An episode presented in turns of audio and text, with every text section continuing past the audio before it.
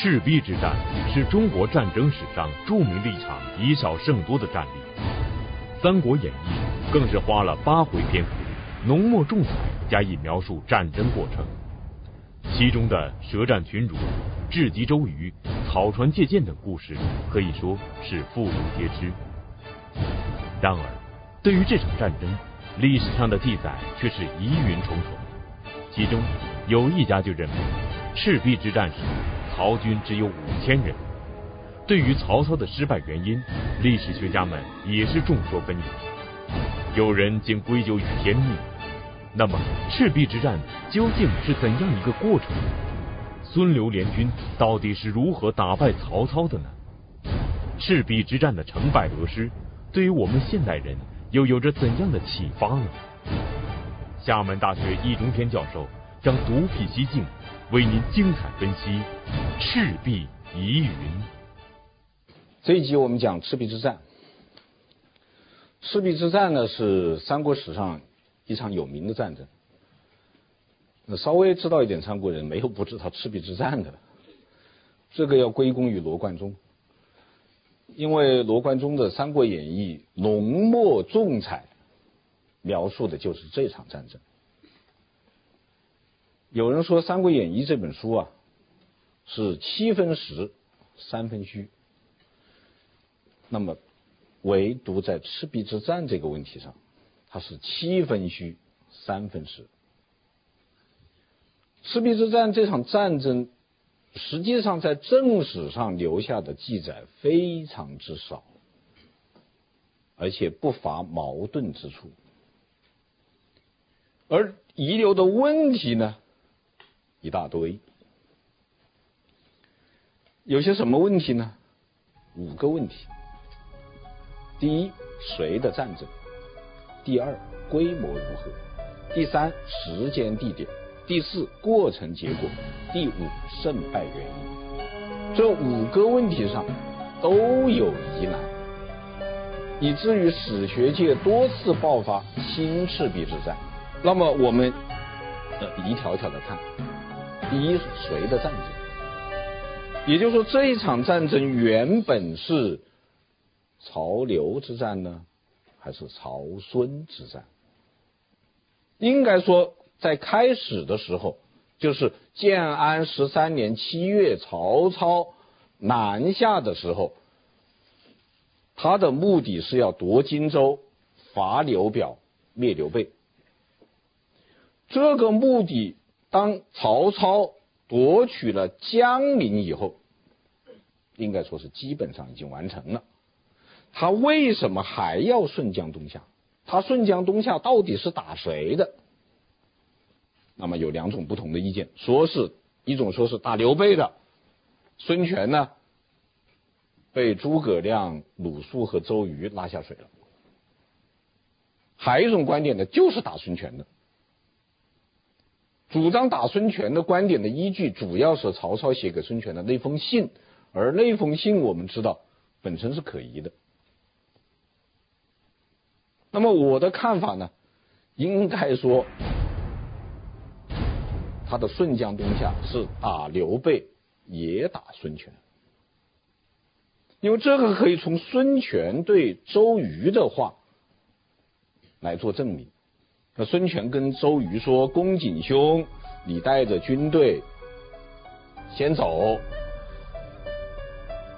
打得赢固然好，打不赢你回来，孤亲自与曹孟德决一死战。”他是这样说，这说明曹操的目标是孙权。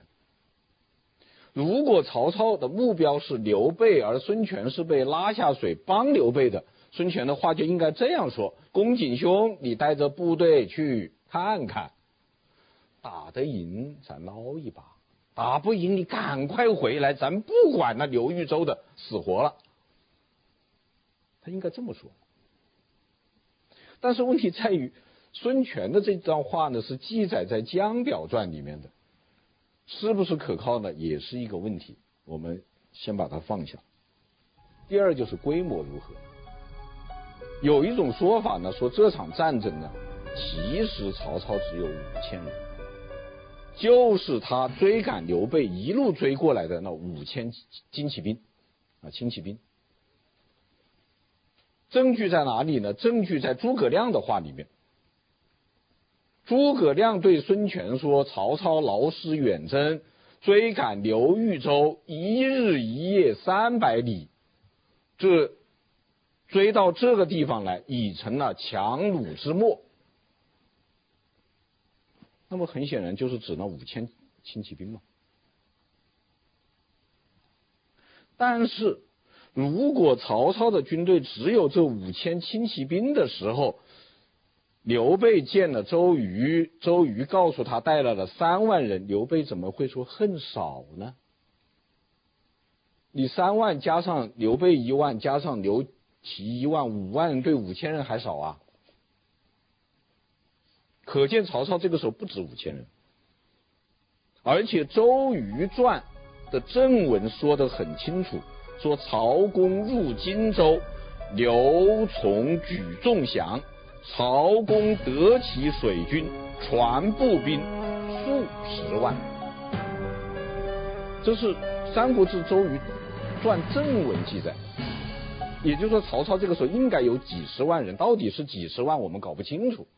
是吧？学术界的说法有五十万、四十万、二十万啊，这样几种。就是我在上集也算过账啊，八十万打个对折四十万，再打个对折二十万，再打个对折也有十万。那么算这些账呢，是为了确定这场战争的时间地点。如果说五千人的说法能够成立，啊，这种说法是是什么啊？是个什么意思呢？就是曹。曹操啊，那个五千轻骑兵啊，一日一夜三百里，从这个襄阳追到当阳，这个打了刘备一家伙以后，到了江陵，然后从江陵又赶过来了。赶过来以后呢，没想到这个时候孙刘已经组成了联军，一家伙撞上去，一场遭遇战，所以曹操打败了。那么，如果情况是这样的话，时间应该是建安十三年的十月，他很快嘛。而如果说曹操这次战争的目的是要打孙权，那么他绝不敢只用这五千轻骑兵，他一定要集结部队，他集结部队是要一个时间的。那么这场战争的时间呢，应该是建安十三年的十二月。地点在哪里呢？学术界的意见，倾向性的意见，就是现在的湖北省扶齐县境内。现在扶齐县已经改名，赤壁市不是在黄州的那个赤壁，就是不是苏东坡写《赤壁赋》和《赤壁词》的那个赤壁。所以现在湖北有一个说法叫“文武赤壁”，文赤壁就是苏东坡写《赤壁词》和《赤壁赋》的那个赤壁，武赤壁呢，就是现在赤壁市的那个赤壁，是赤壁之战的赤壁。经过易中天先生的分析，赤壁之战的时间、地点和任务确定了。我们关心的是，曹操与孙刘联军双方是如何谋划这场生死存亡大战的。《三国演义》中描述的是诸葛亮策划了火攻，确定了抗曹的战略，同时帮助周瑜草船借箭，准备好了武器；而曹操则是在政治上派蒋干劝降周瑜，同时在军事上咄咄逼人，大举进攻。然而初一交战，曹军竟然失败了，这是怎么回事呢？历史上赤壁之战的过程究竟是如何的呢？那么下面的问题就是过程和结果。这个过程呢，《三国演义》是写的非常精彩的啊，从决策开始啊，一直到战争结束，当中很多很多故事，而且这些故事都已经变成了新的成语了啊，比方说“舌战群儒”啊，都是变成成语了。但是。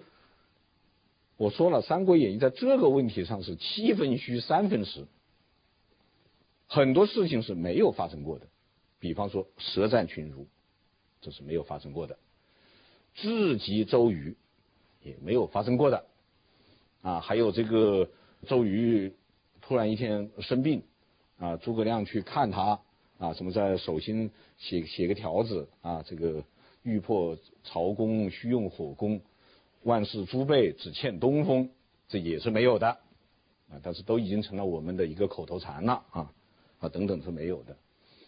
那么有些事儿呢是有点影儿的，比方说蒋干中计，这是有点影的。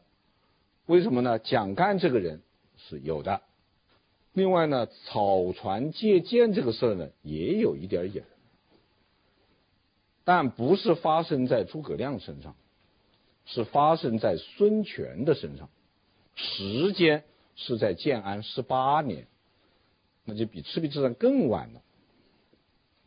这建安十八年的时候，这个曹操和孙权作战，那么有一次孙权。驾着船到曹操的这个营寨里面去看，那么曹操命令放箭，箭射到了孙权的船上，然后船就歪了，倾斜了。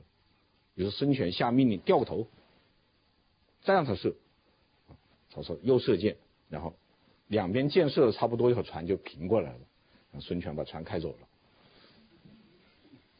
所以是这么一个故事，他也不是借箭。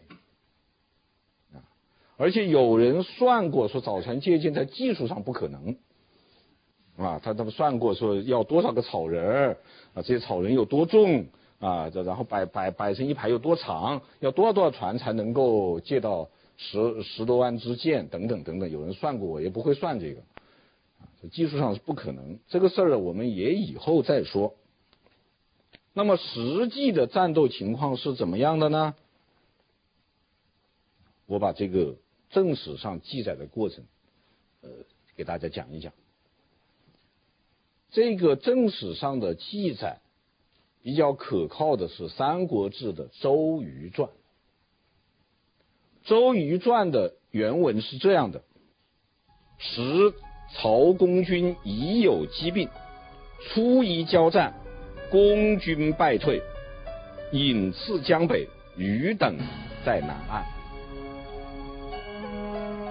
也就是曹操带着水军从江陵顺长江东下，周瑜等人率领孙刘联军从长江逆江而上，两家在什么地方呢？在赤壁这个地方相遇了。这个时候，曹操的军队呢已经得了病，刚一交战，曹军就败了。于是曹军呢就退到了长江的北岸。乌林，乌林在哪里？在现在湖北省的洪湖市。而孙刘联军呢，就驻扎在南岸，在赤壁。那么初一交战，曹操为什么会打败仗呢？四个原因啊。这个张作耀先生的《曹操平传》这本书里面。讲述了这样一场战争的过程和胜败原因，有兴趣的朋友可以去看。张先生提出来呢，这个曹操初一交战失败有四个原因。第一个呢，就是记忆流行，曹军已经得了某一种严重的传染病，丧失了战斗力。第二个原因呢，是曹军不习水战。他他本来是北方的军队，他不善于水战。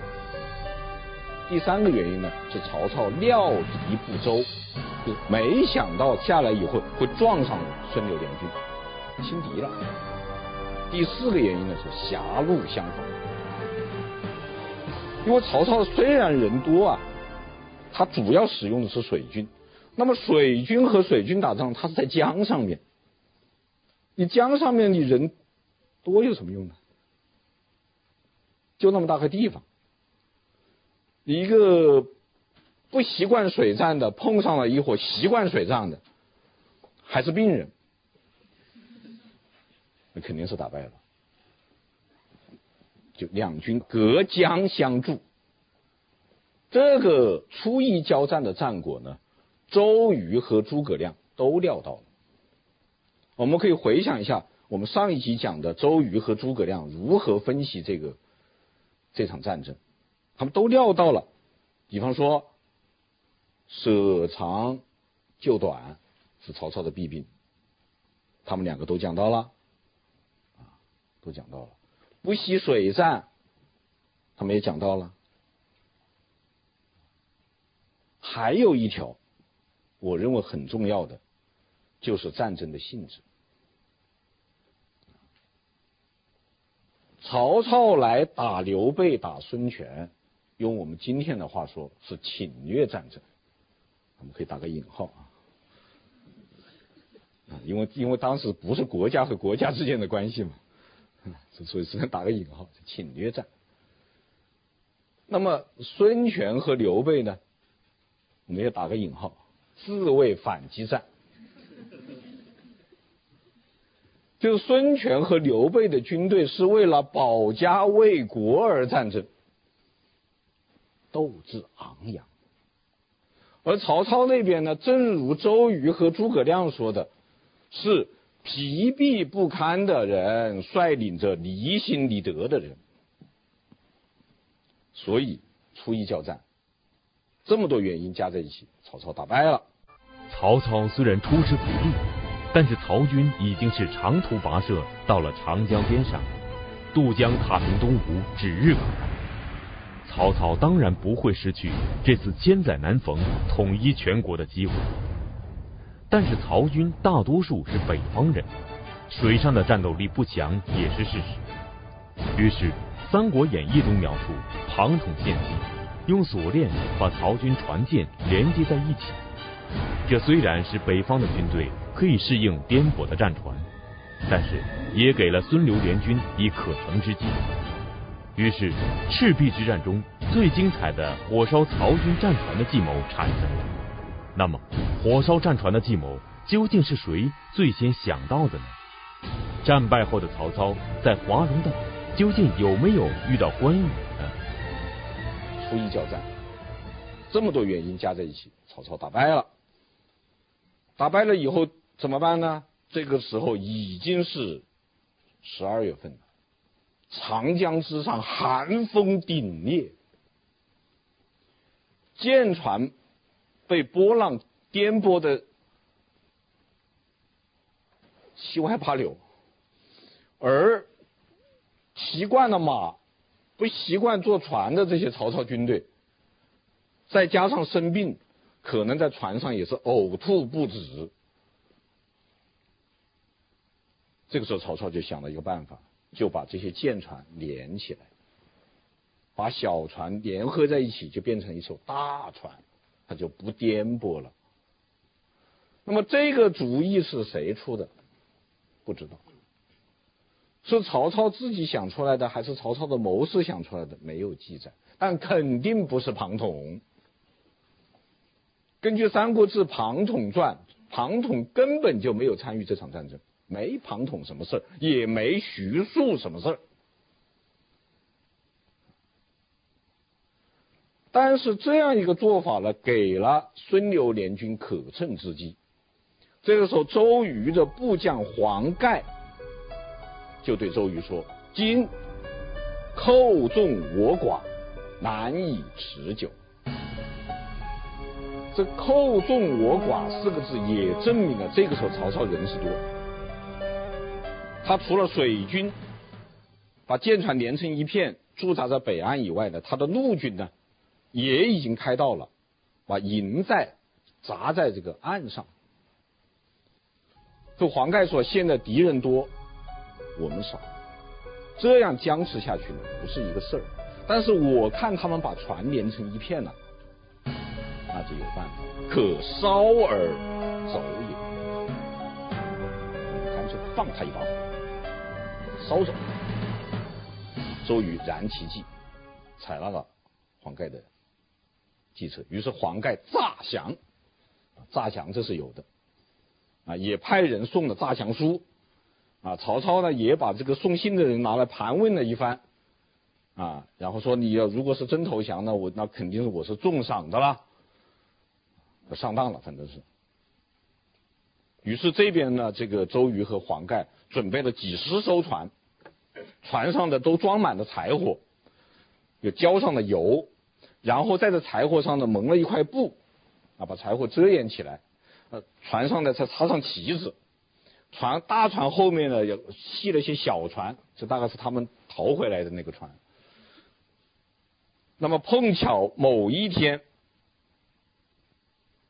突然刮起了东南风，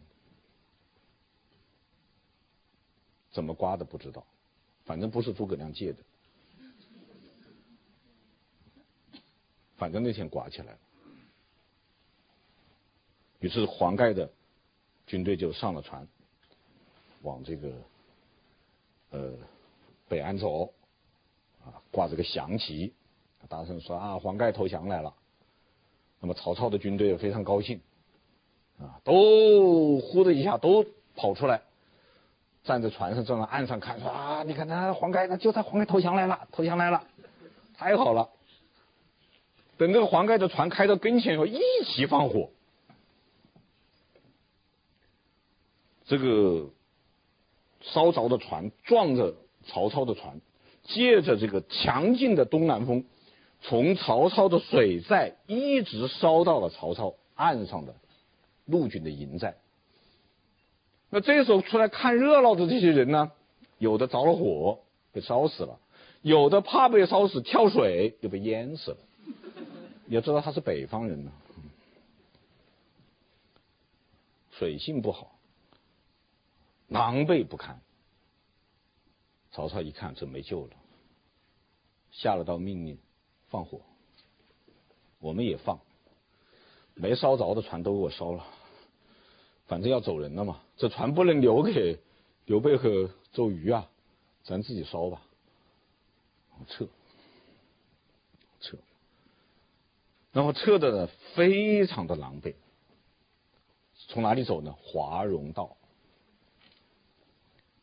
当时华容道是个什么样的情况呢？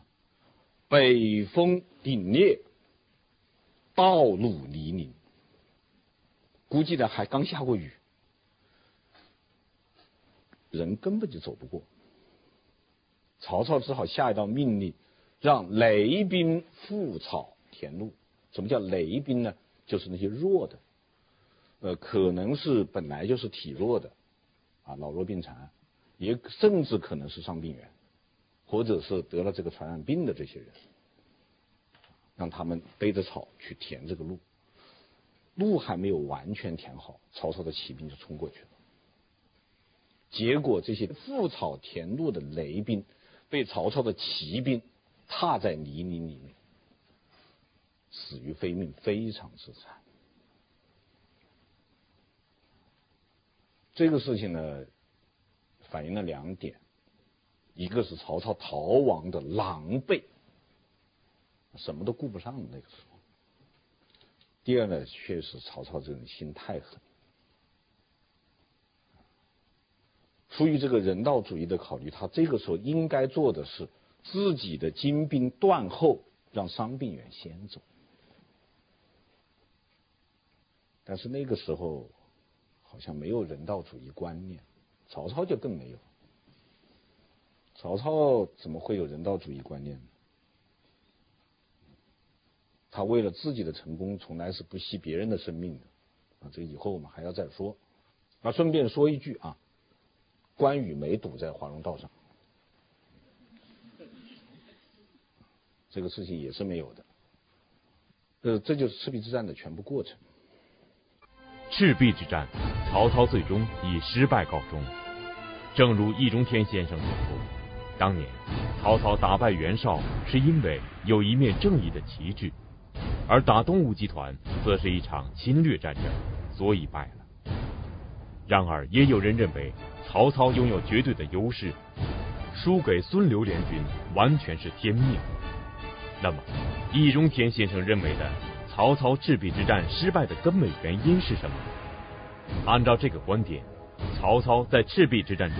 究竟犯了哪几个致命的错误呢？曹操又是如何一步步从具有绝对优势到大败而逃的呢？从这里面呢，裴松之总结出曹操战败的两个原因。裴松之的这个总结在哪里呢？在《三国志·贾诩传》的注里面。啊，既不在吴主传，也不在先主传，也不在诸葛亮传，也不在周瑜传、鲁肃传，是在贾诩传里面。裴松之是这样说的：“他说赤壁之败，盖有运数，时有极易大兴，以损名利之风，凯风自岚，用成焚儒之势，天时为之，岂人事哉？”那么，按照裴松之的这个观点呢，就曹操之所以在赤壁之战吃了这么大一个败仗，第一是由于他的军队遇上了非典或者禽流感，得了一场我们现在说不出名字来的大面积感染的流行性的传染病。那当然，第二呢？是他做梦也没有想到，一贯刮西北风的冬天，会刮起东南风来，实在是运气不好。所以裴松之说：“天时为之，岂人事哉？”这是天要灭他，不是他自己有什么错误。但是这个观点呢，我们不太同意。我觉得这场战争曹操的失败，有客观原因，也有主观原因，而且曹操的主观原因还很重要。这个问题，参照张作耀先生《曹操评传》里面提出的观点，还有参考学术界的其他观点，我来分析一下。曹操失败的原因，当然也是我的个人观点，仅供参考。我们知道，曹操发动这场战争呢，本来是有优势的。有什么优势呢？四个优势。第一，曹操挟天子而令诸侯，诸侯不敢与之争锋，这个叫做政治上。有优势。第二点，曹操夺得荆州，威震四海，许多人闻风丧胆。曹操有心理上的优势。第三个，曹操夺得荆州，势如破竹，军心振奋，以振奋兴盛之师。战闻风丧胆之军，有气势上的优势。第四点，曹操人多势众，孙刘联军相对人数比较少，曹操有军事上的优势。所以曹操原本有四大优势，他才敢顺江东下来打刘备和孙权。那么为什么失败了呢？我认为根本的原因在于曹操的战略目标不明。就是到现在我们说了半天，连我们的们都没有弄清楚，他到底是来打刘备的呢，还是来打孙权的？所以以至于我现在怀疑，恐怕他自个儿都不清楚。他当然主要是想打刘备，也起了一种心思，顺便打孙权一下。胃口太大了，贪得无厌。他这个时候正确的做法应该是把目标锁定在刘备身上。如果把目标锁定在刘备身上，他就应该怎么样呢？应该在当阳大败刘备以后，乘胜追击。我们来看看地图嘛，是吧？当时是怎么样的呢？是曹操从北边啊，通过宛城歙县往南进军，到了新野的时候，刘琮就投降了。然后刘备在樊城慌慌张张渡水到襄阳啊，然后往南跑，带着很多人，一天走十几里。曹操五千轻骑轻骑兵，一日一夜三百里追上来，在当阳大败刘备。这个时候，刘备往哪儿跑？他追呀、啊！哎，他跟刘备居然分手了。刘备携驱汉津，然后跟着鲁肃啊、诸葛亮啊、张飞啊、赵云啊，还有前来接应的关羽啊，一起到夏口去了。曹操呢，跑往南跑，到江陵去了。如果把目标锁定在刘备身上，这个时候应该乘胜追击，在刘备跑到夏口之前把他灭掉，顺便把鲁肃也俘虏了。他没有这样做，那没有这样做也还来得及，他可以在到了江陵以后，马上调转头再去追，至少可以赶在。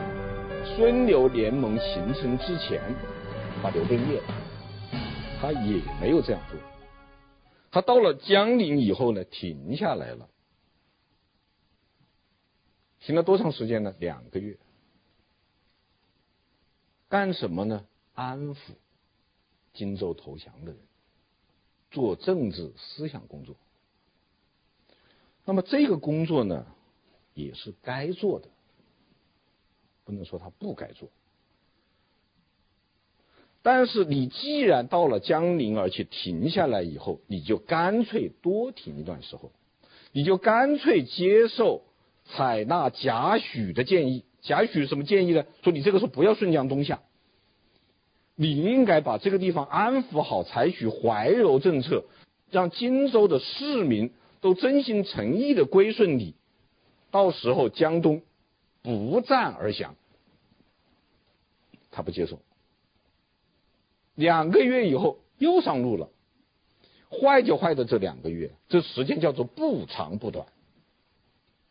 如果你停留的时间短，你可以击破刘备与孙刘联盟之前；如果你停留的时间长，你可以做好充分的准备，等来年开春以后，不刮北风不生病的时候，你再去打嘛。他一个错误的时间。发动一场错误的战争，就算这些都做不到，他其实还有一个办法，就是自己在江陵待着，派什么曹仁啊这些人，另派大将率步兵进攻夏口，即便不能把刘备消灭，你也能把刘备堵住，或者逼着刘备往南跑，去投奔苍梧太守吴惧。那也比他投奔孙权好啊！或者你的部队你来到夏口，甚至你可以进军樊口，你把这个地方扼守起来，对孙权也是威慑力量，说不定这个联盟就搞不成了。搞得成，他的军队也不会来到赤壁啊，他也没有这样做。这些事情曹操都没有做。为什么没有这样做呢？以曹操这样一个军事大家，怎么会犯这样一系列的？错误呢？啊，很多学者的结论是骄傲轻敌。由于骄傲轻敌呢，他对孙刘联盟的估计不足，他总认为孙权会像公孙康一样，把刘备的人头给他送过来。他没想到孙权不是公孙康，此时也不是彼时。曹操前期之所以在中国北方连续取得胜利，是因为当时群雄割据，互相争斗，曹操收了渔翁之利。现在他把这些诸侯都收拾完了，只剩下刘备和孙权了，他们能不联合吗？他们不联合就是死路一条啊！他们必定是铁了心联合起来对付你。曹操没有顾及到。所以说，曹操之败在于骄傲，孙刘之胜在于联盟。至于其他的问题，说什么没有估计到会刮东南风啊，那些都是小问题。另外呢，这里面呢还有一个可能是小原因，就是年龄。这个是吴晗先生指出来的。吴晗先生说，赤壁之战的时候，孙权二十七岁，诸葛亮二十七岁，周瑜三十四岁，鲁肃三十七岁，曹操五十四岁。吴晗先生说，赤壁之战是被进攻的打败了进攻的，哀兵打败了骄兵，年轻人打败了老头子。其实吴晗先生还有一个人没算进去，就是刘备。刘备当时多少岁呢？四十七岁。如果把刘备加进去，那么孙刘联军这边的首脑人物的平均年龄是多少呢？三十四岁，正是周瑜的年龄。所以赤壁之战也可以说是周瑜打败了曹操，三十四岁的打败了五十四岁。不过曹操虽然老了，败了，笑傲江湖的英雄本色依然故我。曹操从华容道冲出去以后啊，又笑了。大家问他说：“丞相为什么要高兴啊？”曹操说：“哈哈，刘备无仇也。刘备确实是我的对手，可惜的是。”他动作总是晚了一点，他如果在这个地方埋下伏兵，堵起来，再放一把火，我们这些人骨灰都没有了。这一回战败的曹操，他又笑了。那么他能笑到最后吗？请看下集，半途而废。